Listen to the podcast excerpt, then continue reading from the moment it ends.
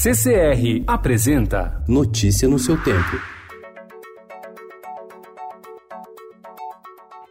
Olá, sejam bem-vindos. Hoje é quinta-feira, dia 12 de dezembro de 2019. Eu sou Adriana Simino, ao meu lado, Alessandra Romano. E estes são os principais destaques do jornal Estado de São Paulo.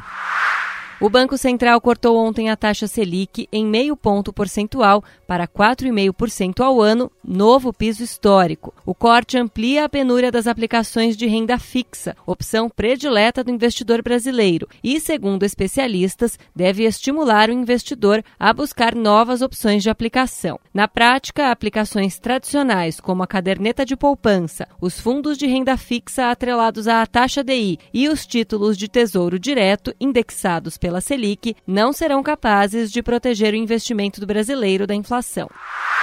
Orquestra Sinfônica do Estado de São Paulo abre projeto Beethoven em últimos concertos da maestrina Mary Alsop como diretora.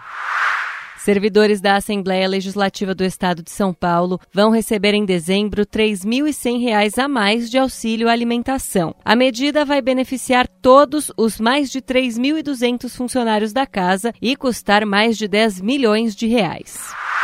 Os aeroportos de Congonhas, Cumbica e Campo de Marte, em São Paulo, funcionam sem o auto de vistoria do Corpo de Bombeiros. Demitido de uma plataforma de investimentos que depois faliu, um economista carioca criou aos 24 anos o próprio negócio em Porto Alegre. Ontem, aos 43 anos, Guilherme Benchimol viu a XP Incorporation estrear na Bolsa Americana de Nasdaq, valendo 19 bilhões de dólares, cerca de 80 bilhões de reais. Reino Unido elege hoje premier que definirá Brexit. A ativista jovem Greta Thunberg é escolhida como personalidade do ano pela revista Time. Bumba Meu Boi vira patrimônio imaterial da humanidade.